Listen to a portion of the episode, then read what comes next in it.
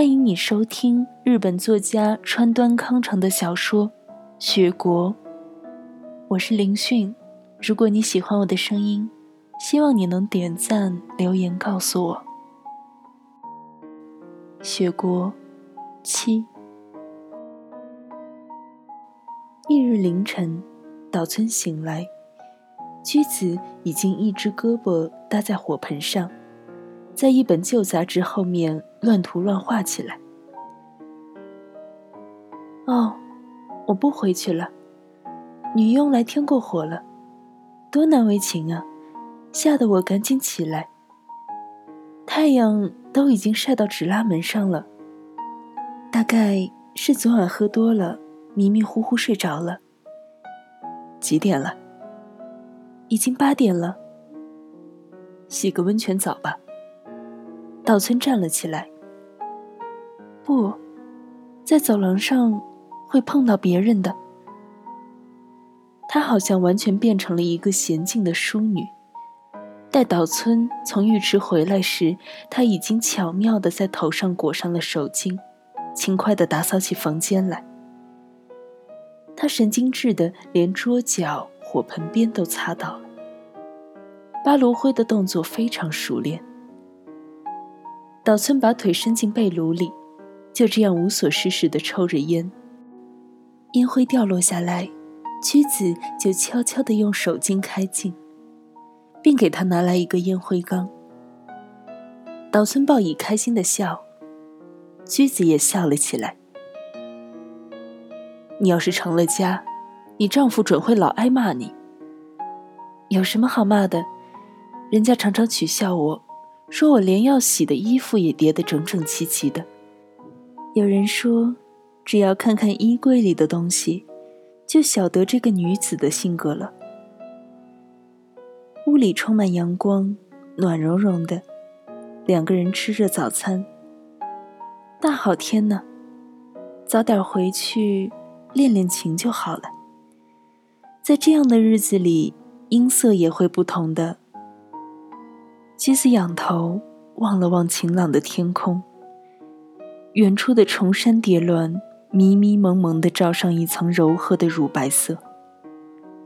岛村想起按摩女的话，就说：“在这儿练也行。”妻子听后，站起来往家里挂电话，叫家里人把长歌的本子连同替换的衣裳一起拿来。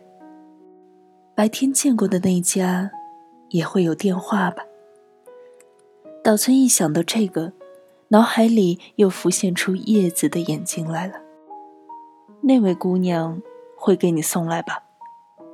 也许会吧。听说你同那家少爷订了婚吗？哎呦，什么时候听到的？昨天。你这个人真奇怪，听说就听说嘛，为什么昨天不说呢？但是，这会儿不像昨儿白天。妻子淡淡的笑了。除非是瞧不起你，不然就很难开口。胡扯！东京人竟爱撒谎，讨厌。瞧你，我一说你就把话题岔开了。谁把话岔开了？那么，你把他当真了？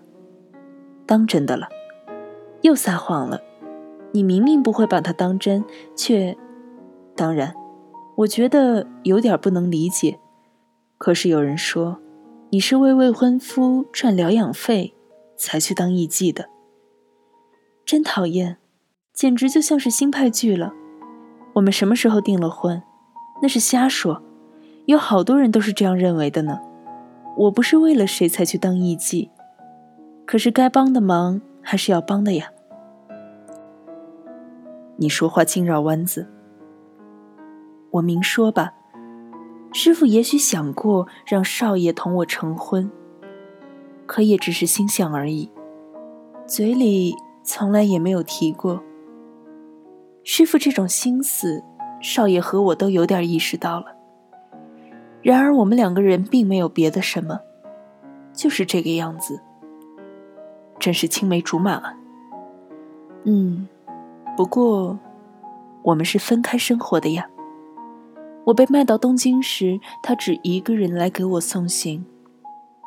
我最早的一本日记开头就记着这件事。你们两个人，要是在那个港市待下去，也许现在就一起生活了吧。我想，不会有这种事，是吗？还是不要为别人的事操心好。他已经是快死的人了，但是，在外面过夜总不好吧？瞧你，说这样的话多不好啊！我爱怎样就怎样，快死的人了，还能管得着吗？岛村无言以对，然而居子还是一句也不提叶子的事。为什么呢？另外，就说叶子吧，就连在火车上，他也像年轻母亲那样，忘我的照顾这个男人，把他护送回来。今早他又给同这个男人有微妙关系的居子送替换衣裳来。他心里又是怎么想的呢？岛村一如往常，又陷入了遐思。鞠姐，鞠姐。这时，传来了那位叶子低沉、清澈而优美的喊声。嗯，辛苦了。鞠子站起来，走到隔壁三叠大的房间里。叶子，你来了。哎呦，钱都拿来了，这有多重啊？叶子没有吱声，就回去了。居子用手指拨断了第三根弦，换上新弦后，把音调试好了。此时岛村已经听出他音色十分清悦，但打开放在被炉上鼓鼓囊囊的包袱，里面除了普通的旧乐谱以外，还有二十来册楚家弥七的文化三弦谱。岛村感到十分意外，拿在手里说。就靠这些玩意儿练习？可不是，这儿没有师傅，没法子啊。家里不是有个师傅吗？中风了，就是中风了，还可以动嘴吗？话也说不清楚了。不过舞蹈嘛，他还可以用尚能动的左手给你矫正。可三弦琴听起来令人心烦。你怎么知道的？当然知道了。良家女子倒不算什么，艺伎在这偏远的山沟里还能这样认真的练习，乐谱店的老板知道了，也会很高兴吧。当舞伎时主要是跳舞，后来让我去东京学习，学的也是舞蹈，三弦琴只是模模糊糊的记得一点儿。忘了也没有人给指点，就靠乐谱了。歌谣呢？歌谣嘛，是在练舞时听熟的，算是凑合吧。可是新歌大多是从广播里学来的，也不知道行不行，其中还掺进了一些自己的唱法，一定很可笑吧。而且在熟人面前唱不出口呢。要不是熟人，还能放开嗓门唱唱。他说着，有些羞羞答答，摆好架势，直勾勾地盯着岛村的脸，好像在说：“来吧，就等着对方点歌。”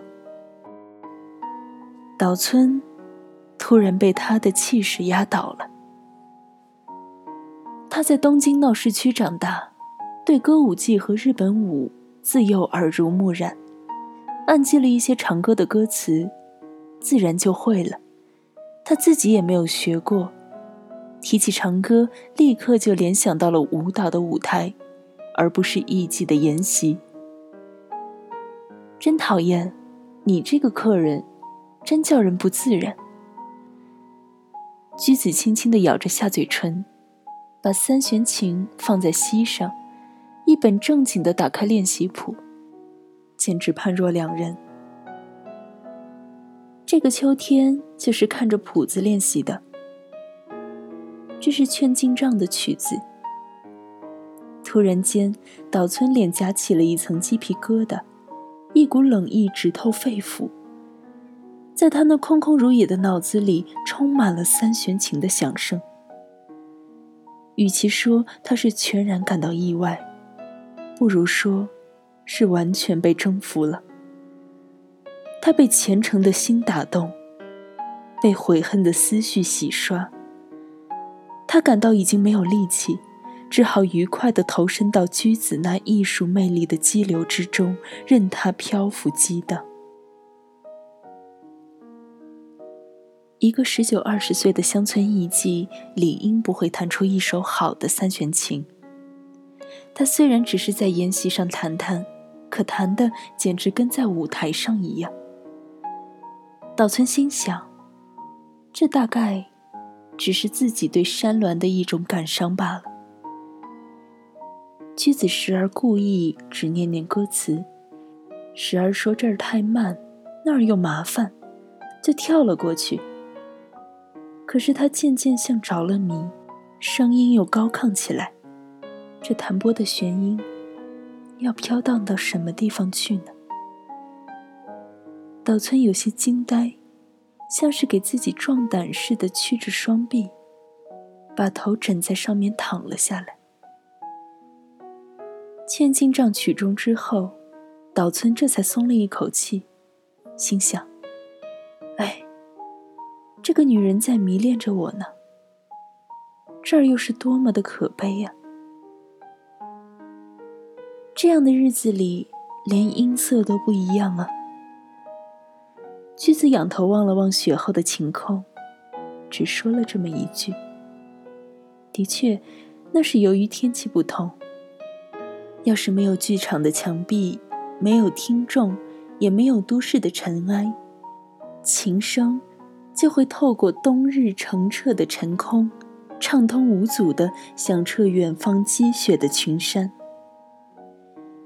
虽然他不自觉。”但他总是以大自然的峡谷作为自己的听众，孤独地练习弹奏。久而久之，他的弹拨自然就有力量。这种孤独驱散了哀愁，蕴含着一种豪放的气质。虽说多少有点基础，但独自依靠谱子来练习复杂的曲子，甚至离开谱子还能弹拨自如。这无疑是需要有坚强的意志力和不懈的努力。在岛村看来，居子这种生活可以说是徒劳无益的，也可以说是对未来憧憬的悲叹。不过，这种生活也许对他本身是有价值的，所以他才能弹出铿锵有力的琴声。岛村靠耳朵分辨不出他那纤纤素手的灵巧功夫，所以仅从弦音里理解他的感情。但对驹子来说，他恐怕是最好的听众。开始弹奏第三曲《都鸟》的时候，多半是由于这首曲子优美柔和，岛村脸上起的鸡皮疙瘩开始消失了。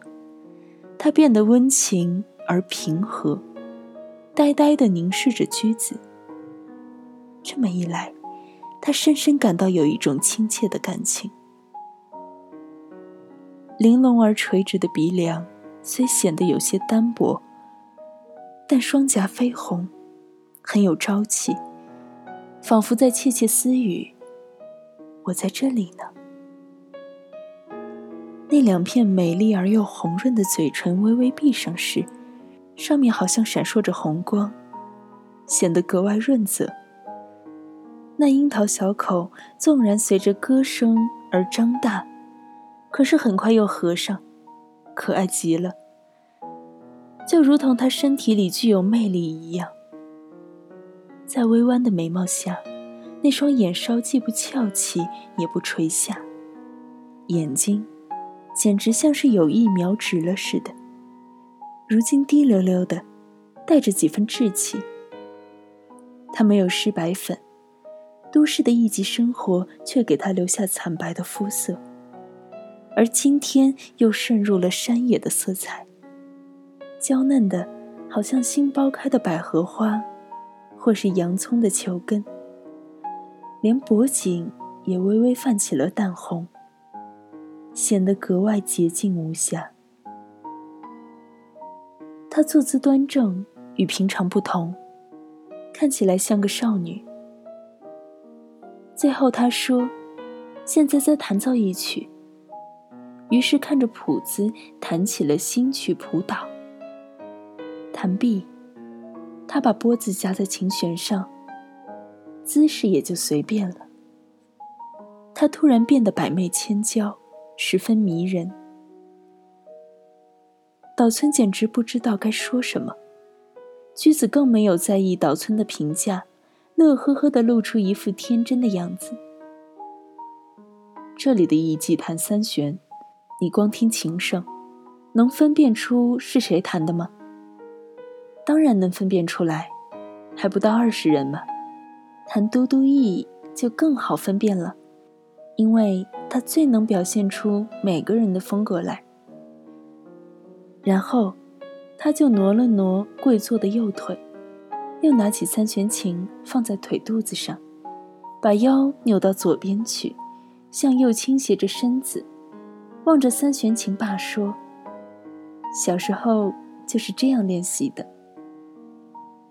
他一边稚气地唱着，一边叮铃铃、叮铃铃地弹奏起来。你最初学唱的就是黑发吗？妻子像小时候那样。摇了摇头。